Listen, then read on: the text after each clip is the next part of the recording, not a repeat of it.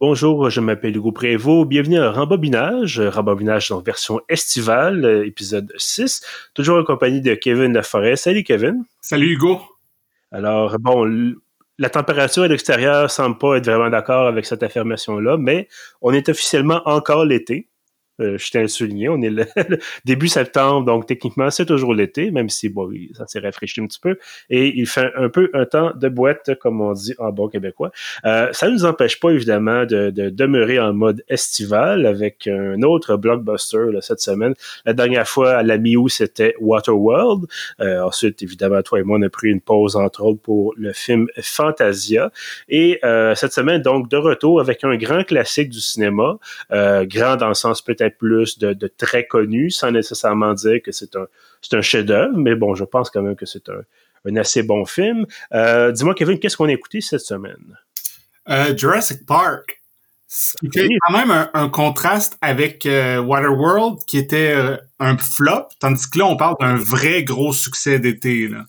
Oui, absolument. Ça a été le. D'ailleurs, qu'il y a encore des suites encore aujourd'hui. Là, euh, euh, les, gens, je pense qu'ils ont décidé d'étirer la sauce le plus possible jusqu'à temps que jusqu'à ce que mort s'en suive, peut-être.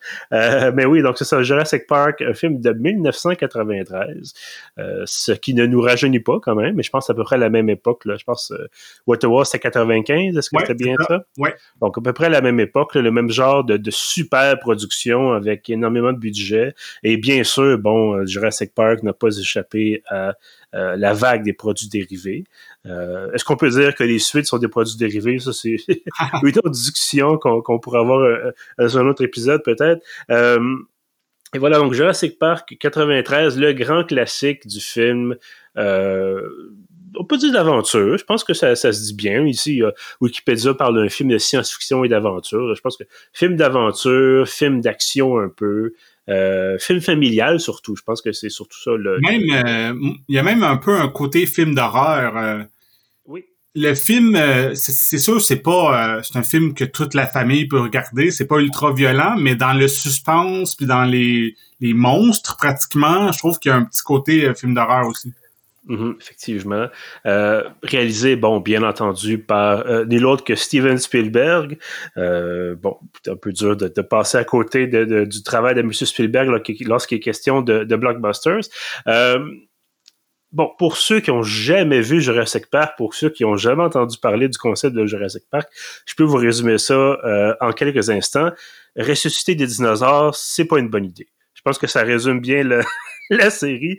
Euh, donc, c'est ça. C'est un euh, milliardaire ou multimilliardaire euh, qui s'appelle Hammond, là, qui décide d'investir pour créer le plus grand parc d'attractions de tous les temps ou le meilleur parc d'attractions de tous les temps et décide donc de d'utiliser de l'ADN de dinosaures récupéré dans des moustiques qui ont été coincés. C'est un petit peu compliqué le, processus d'extraction, tout ça, mais bref, ils ont trouvé une façon, dans le film, bien sûr, de récupérer de l'ADN de dinosaures qui se trouve dans des moustiques qui ont été préservés là, pendant des millions d'années parce que bon, les moustiques ont piqué les dinosaures à ce moment-là, pris du sang et donc de l'ADN. Et euh, plusieurs millions d'années plus tard, les chercheurs, les euh, scientifiques euh, embauchés par M. Hammond ont, c'est ça, injecté là, ce, cet ADN, reconstruit l'ADN des dinosaures et ont donc recréé euh, ces, ces monstres-là pré, pré, pré, pré, préhistoriques. Euh, qui étaient là avant nous, évidemment, avant d'être euh, anéantis là, par, euh, par une météorite euh, gigantesque. Il y a ça, plusieurs dizaines de millions d'années de ça. Et donc, c'est ça. Bon, recréer, ces dinosaures-là. Est-ce que tu auras envie peut-être de, poursuivre un peu sur le brièvement, c'est ça, le, scénario, là, qu'est-ce qui. Euh, parce que c'est pas seulement évidemment recréer des dinosaures, mais il y a aussi bon des, certains personnages assez colorés là, dans le film. Oui, c'est ça. Euh, ce qui est bien aussi, euh, c'est plus que les années passent, plus que je trouve que le casting est extraordinaire. Parce que moi, personnellement, quand j'ai vu le film, quand j'étais ado, quand c'est sorti en salle, euh, je connaissais pas tous ces acteurs-là, tandis que maintenant, euh, quand on parle, mettons, de Sam Neill qui joue le Dr. Alan Grant, ou surtout Laura Dern, euh, qui est maintenant rendue vraiment une actrice culte qui est dans toutes les séries puis dans plein de films, dont Marriage Story qu'on avait parlé dans, dans le podcast. Là. Puis aussi Jeff Goldblum, évidemment. oui, évidemment. fait que, mais, mais pour parler de l'histoire, eux, ça se trouve être trois scientifiques que le Hammond, le milliardaire, il fait venir au parc avant son ouverture pour comme qui qui approuve le parc. Parce qu'il y a comme des problèmes légaux puis euh, il y a besoin que des scientifiques disent oui non non c'est une bonne idée ce parc là euh, voilà. Et finalement il y a rien qui marche puis c'est la pire idée au monde voilà, exactement.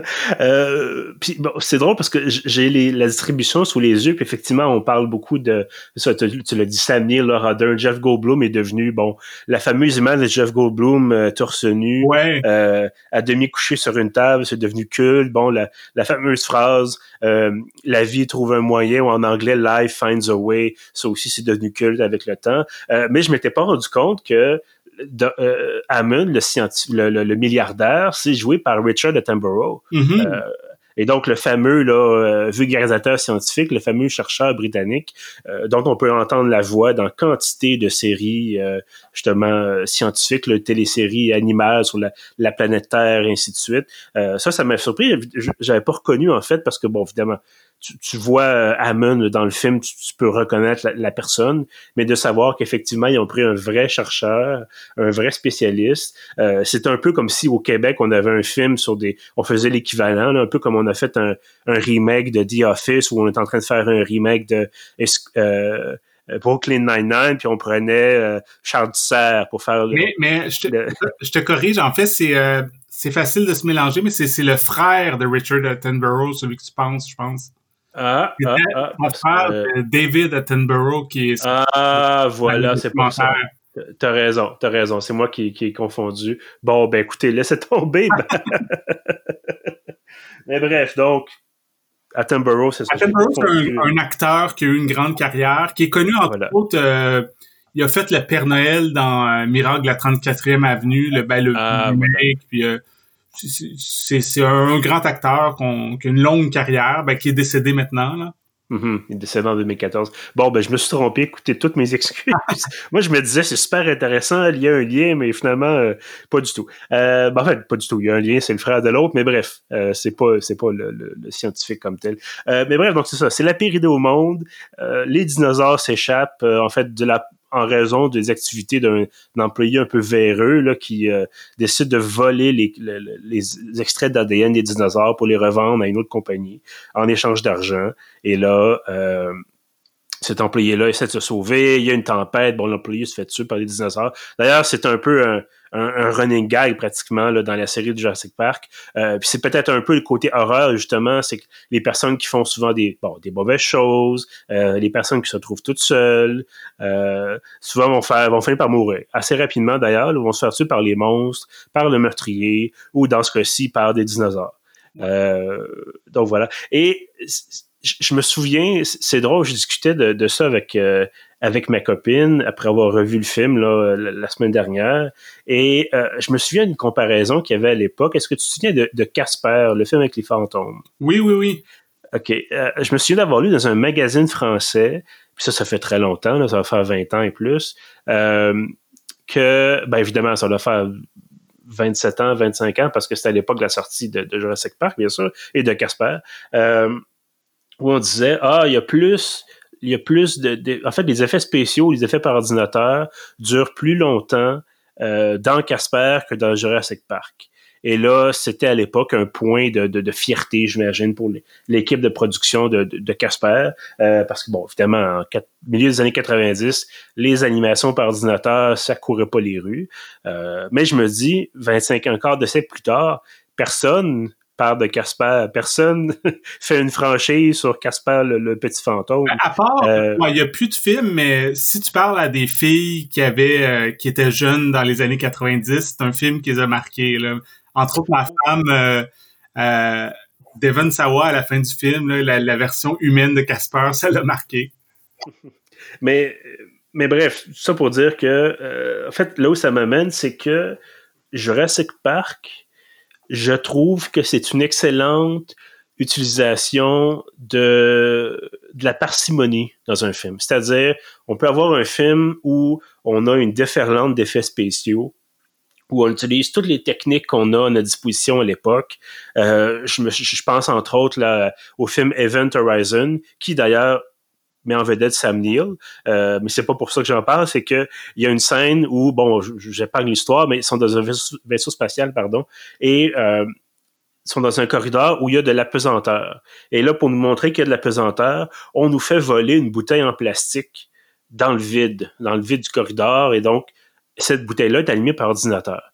Et peut-être qu'à l'époque, c'était impressionnant ou c'était surprenant, euh, mais écoutez ce film-là aujourd'hui, cette scène-là, c'est c'est laid, c'est horrible. Euh, c'est un peu comme Alien 3 de voir l'espèce de, de enfant ou en tout cas le jeune alien se promener, euh, puis de voir justement la, la, créature en pleine lumière, ça fonctionne pas ou ça fonctionne beaucoup moins bien. Et dans Jurassic Park, et ça rejoint encore une fois la thématique un peu de l'horreur, c'est qu'on utilise énormément de trucs pour ne pas montrer les dinosaures. Et pour un film de dinosaures, c'est un peu particulier, vous me direz, mais euh, ne serait-ce que la, scène, la toute première scène où on a une, justement une livraison de, de, de, de Vélociraptor euh, et on voit jamais Vélociraptor.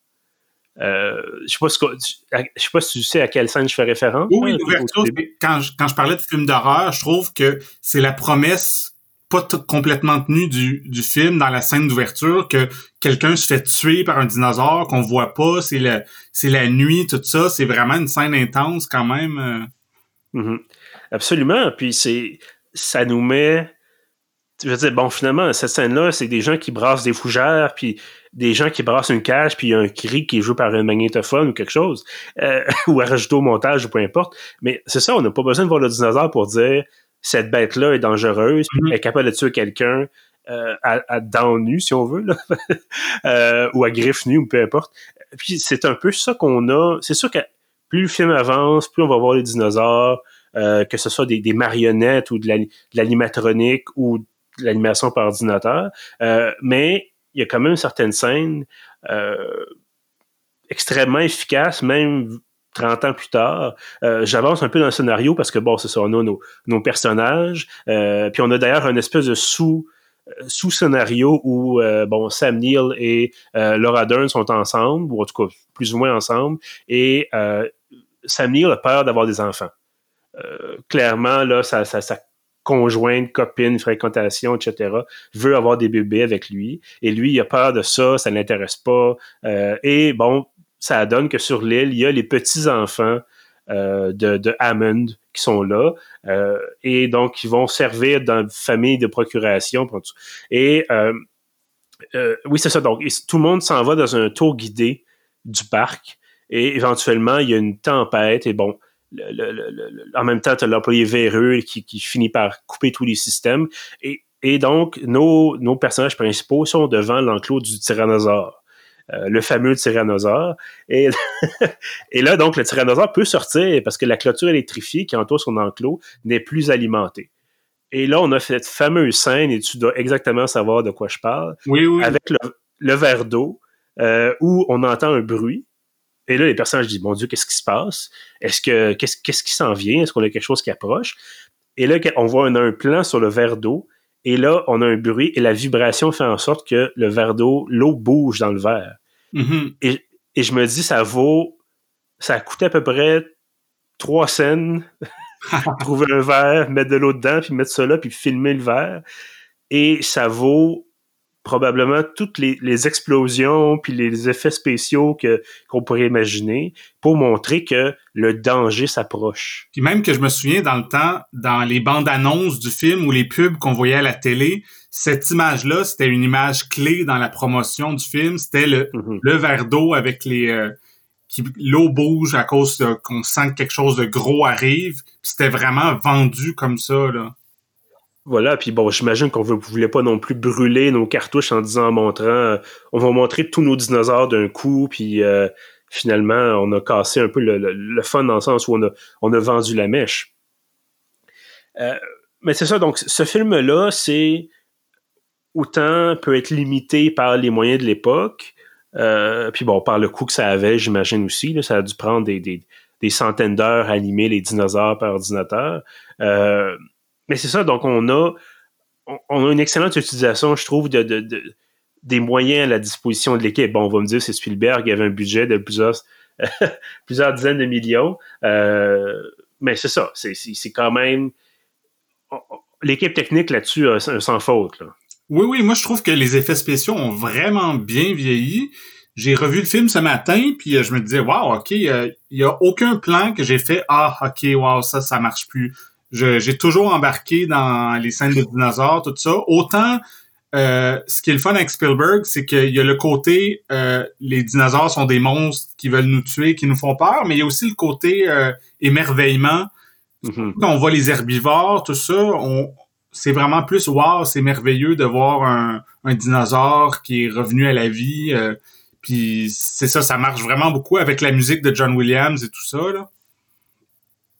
Mais oui, effectivement. Puis bon, effectivement, la musique, parlons-en. C'est un peu dur de passer à côté. Euh, John Williams, bon, connu entre autres pour la musique de Star Wars, mais aussi euh, Jurassic Park, mais aussi Indiana Jones. Puis bon, je pense qu'il a fait euh, probablement tous les, les, grands films Lucas et Spielberg ensemble. Là. extraordinaire compositeur euh, et évidemment chef d'orchestre, bien sûr, pour gérer ensuite la, production durant l'enregistrement. Euh, ce que j'aimerais savoir, en fait, Kevin, parce que quand on discutait avant l'enregistrement, toi, tu me disais, tu avais euh, certaines réserves, tu avais certains points que tu disais, bon, moi, je t'ai mentionné, je trouvais ça excellent. toi, tu me disais, tu avais peut-être certaines réserves. J'aimerais t'entendre là-dessus parce que, bon, c'est certain que probablement 25, 27 ans plus tard, il y a peut-être des choses qui fonctionnent un peu moins bien. Mais, mais je serais curieux de savoir ce que tu en as pensé. Là. Euh, qu'est-ce qui cloche selon toi euh, ben, dans, le film? Premièrement, il faut que je dise, c'est un très bon film. Là. Ça, j'enlève pas ça au film, qui a vraiment des, qualités indéniables. Puis euh, c'est un film que j'ai revu souvent. Je l'avais vu au cinéma dans le temps. Je l'ai vu en VHS, en DVD. Aujourd'hui, je l'ai regardé sur Netflix. C'est là qu'on est rendu. Et depuis la première fois que je l'ai vu, moi, ma réserve principale, c'est je trouve que ça prend longtemps avant que ça devienne vraiment intense. Il y a la première petite scène d'horreur, mais après ça, il y a littéralement une heure d'exposition. Là, c'est, mm-hmm. il y a beaucoup de personnages. On nous présente tous les personnages. Euh, il y a, on essaye de nous justifier que les dinosaures, comme tu as expliqué tantôt, euh, il y a même littéralement une, une petite vidéo explicative avec un petit bonhomme animé, Mr. DNA, qui nous explique, ah, blablabla. Puis je trouve que je trouve ça long une heure avant qu'il arrive avec le T-Rex, puis que là, on tombe vraiment dans le côté excitant, puis... Euh, mm-hmm. Puis c'est comme, à chaque fois que je le revois, pendant une heure, je suis comme, ouais, OK, c'est long, c'est long. Mais dès qu'on arrive à la scène du tyrannosaure, là, je fais, oh, surtout que c'est selon moi, de loin, la meilleure scène du film. Cette scène-là, je la trouve parfaite. Euh, je trouve que c'est une des meilleures scènes que Spielberg a réalisées dans sa carrière. Puis euh, après ça, jusqu'à la fin du film, c'est excitant. Il y a beaucoup de... Il y a les Vélociraptors, il y a plein d'affaires qui se passent. Puis euh, c'est vraiment un bon film de, de science-fiction, aventure, tout ça. Là. Oui, absolument. Puis je te dis, je suis assez d'accord avec toi. Je me euh, bon, tu sais, on a les petits côtés, ce que j'appellerais film familial des années 90. On a le, justement un personnage de Sam Neill qui, qui est pas bon que les ordinateurs. Puis là, le, tout le côté, euh, c'est ça, ils veulent pas, il veut pas d'enfants, il a peur de ça. Puis on insiste peut-être un, peu trop là-dessus pour le rendre, ouais. tu sais, pour le rendre vraiment comme ah, il est un peu, il, est gentil, mais tu sais, c'est ça, il est un peu un peu brusque, mais il a un bon cœur, tout ça. Puis... Mais, par contre, je veux dire que puis ça, je pense que c'est la première fois, euh, quand je l'ai vu aujourd'hui, que c'est la première fois que ça m'a touché. Le Peut-être parce que je vieillis moi-même, le côté euh, de du docteur, du Dr. Grant, qu'au début, il déteste les enfants, puis qu'éventuellement, il devient une genre de figure paternelle, puis qui veut même protéger les petits-enfants, puis tout ça. C'est comme, je sais pas. Aujourd'hui, j'ai là, ça m'a touché. Là, j'ai fait Ah, ok, wow, ok, je comprends le, ce que Spielberg voulait transmettre avec ça. Là. Ah, je, je, je, le comprends aussi, mais c'est un peu prévisible. dans le sens où tu, dis clairement les enfants vont, pas mourir, c'est pas ce genre de ah. film-là. Puis euh, Samir non plus. Euh, puis c'est ça, donc en tout cas, c'est pas T'as raison là-dessus, c'est ça. C'est que ça prend un certain temps, bon, à démarrer tout ça. Et, euh, tu sais, bon, tu me disais, bon, il, il aime pas les enfants. D'ailleurs, il y a une scène au début du film où il explique à un enfant, justement, euh, qu'est-ce qu'un vélociraptor serait capable de faire avec ses griffes. Puis il dit, ah, il serait capable de t'ouvrir, puis tes intestins tomberaient par terre. Puis là, il commencerait à te manger, puis tu serais encore en vie. Puis, tu veux-tu plus le traumatiser, là? Puis, mais en même temps, je me dis, qu'est-ce que cet enfant-là fait là sur un site de fouilles archéologiques s'il connaît pas les dinosaures? Mhm. C'est un peu, euh, est-ce que c'est une visite guidée? Est-ce que c'est, bref, c'est un interlude, ça dure peut-être une minute ou deux. Euh, mais c'est ça, c'est que le fait de revoir des films qu'on a déjà vus plusieurs fois, puis de les voir avec un détachement, de dire, bon, ça fait 25-30 ans, euh, on s'attarde peut-être un peu plus à ces fameuses petites scènes-là. Un peu comme la scène où, euh, justement, l'une des deux enfants, là, la, jeune fille, est soudainement une craque de l'informatique, puis là, est capable d'aller dans le système informatique du parc pour aller euh, barrer les portes, finalement, parce qu'évidemment, tout est contrôlé par ordinateur. Euh, puis là, la fameuse phrase, là, ah, c'est... Elle regarde le système informatique, puis elle dit, ah, c'est Unix, je connais ça. Puis là, elle saute là-dedans, puis tu dis, voyons, t'as as 12 ans, 13 ans, là, comment ça se fait Mais que tu connais ça? Ça, c'est- par contre, les, ça, c'est inévitable, mais tout ce qui est informatique, ça l'a vieilli, là, comme Ah oui, ben oui. ils sont dans, dans l'auto, puis c'est comme, ah, wow, il y a un CD-ROM, puis euh, oui, c'est ça. Il y a un CD-ROM, puis après ça, c'est euh, les ordinateurs, c'est des Macintosh. euh, non, non, c'est, ça vieillit, effectivement, mais c'est sûr, ça peut pas être, ça peut pas être extrêmement, ça peut pas être contemporain euh, sans être prescient, bien sûr. Là. Euh, et ça me rappelle le film Escape from New York. Je sais pas si tu, si tu l'as vu. oui, oui, bien sûr. Puis ça se passe en 97, puis ça a été clairement filmé au début des années 80. Et euh, les voitures, c'est des voitures des années 80, bien sûr. Euh, il y avait peut-être pas le budget pour imaginer des voitures aux courbes plus plus prononcées. Fait que là, tu as l'espèce de, de, de- des grosses boîtes à savon là, euh, des années 80, les longues voitures carrées. là. Euh, ça fait un peu drôle quand même de dire bon ben c'est ça, c'est la, fin des années 90, puis il y a encore des vieilles euh, des vieilles Chevrolet euh, des années 80. Euh, puis peut-être pour revenir à- à Jurassic Park, est-ce que est-ce que tu te trouvais que la fin était satisfaisante? Tu parles de la fin euh, dans l'hélicoptère ou... euh? Ben, la fin de l'hélicoptère, c'est-à-dire, bon, ben, à la fin, ils se retrouvent, ils sont poursuivis, là, euh, à peu près constamment par les, les vélociraptors puis le, le tyrannosaure. D'ailleurs, bon, on dit vu le gâcheur, mais ça fait 27 ans. Voilà. Donc, ça, ils sont poursuivis par les dinosaures, puis à la fin, bon, ils sont sauvés, entre guillemets, par le T-Rex qui, qui mange des deux raptors qui courent après nos, nos personnages principaux. Puis ça, puis à la fin, bon, ben, on a notre évasion d'hélicoptère. Mais est-ce que tu trouvais que c'est est-ce que tu trouvais peut-être que ça, ça tombait un peu à plat? Il n'y a pas de moment vraiment triomphant. C'est comme, ah ben, soudainement, euh, Deus Ex Machina, puis euh, merci, bonne journée. Non, moi, moi j'adore la fin. Je trouve que, OK, euh, oui, ça finit sec, mais j'aime ça justement qu'ils ont pas... il n'y a pas un 15 minutes de, bon, OK, on, est parti de l'île, puis blablabla, on explique qu'est-ce qui s'est passé. Je trouve que c'est une super belle scène dans l'hélicoptère. Puis, euh, tu je parlais le truc avec les enfants, tu sais, le Dr. Grant, il y a les deux enfants qui dorment sur lui. Puis là, euh, Laura Dern, elle, regarde ça, elle a pratiquement une petite larme à l'œil. Puis c'est ça. Moi, c'est venu me chercher aujourd'hui. J'ai fait ah ok, euh, il a appris à aimer les enfants. Puis je sais pas. C'est euh, Oh, effectivement, c'était cute. Ce, côté-là, effectivement, c'était assez cute. Euh, mais parce que, bon, j'imagine que tu le sais, là, il avait, il avait tourné euh, toute une très longue scène de combat contre le tyrannosaure. Euh, je sais plus c'est quel personnage qui devait faire le, combat, mais ça avait été ça, ça a coûté je sais pas combien, là, un certain un montant assez élevé à l'époque. Et il avait créé euh, donc un T-Rex en animatronique.